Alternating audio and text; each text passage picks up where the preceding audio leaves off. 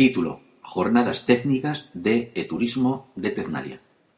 El próximo 16 de octubre de 2012 vamos a participar en este importante foro de innovación turística organizado por Teznalia en Bilbao, con una ponencia basada en nuestra experiencia con destinos y empresas turísticas.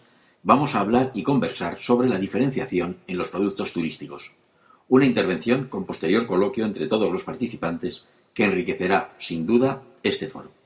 El hashtag para el seguimiento de la jornada en Twitter es eturismo. Miguel Nonay, viajero experiencial con silla de ruedas y fundador de viajerosinlimite.com, será el encargado de comunicar el trabajo realizado con destinos turísticos de todo el mundo, con empresas turísticas que desean ampliar su actividad hacia viajeros con discapacidad o sobre el posicionamiento de productos turísticos que optan por un turismo inclusivo y para todos.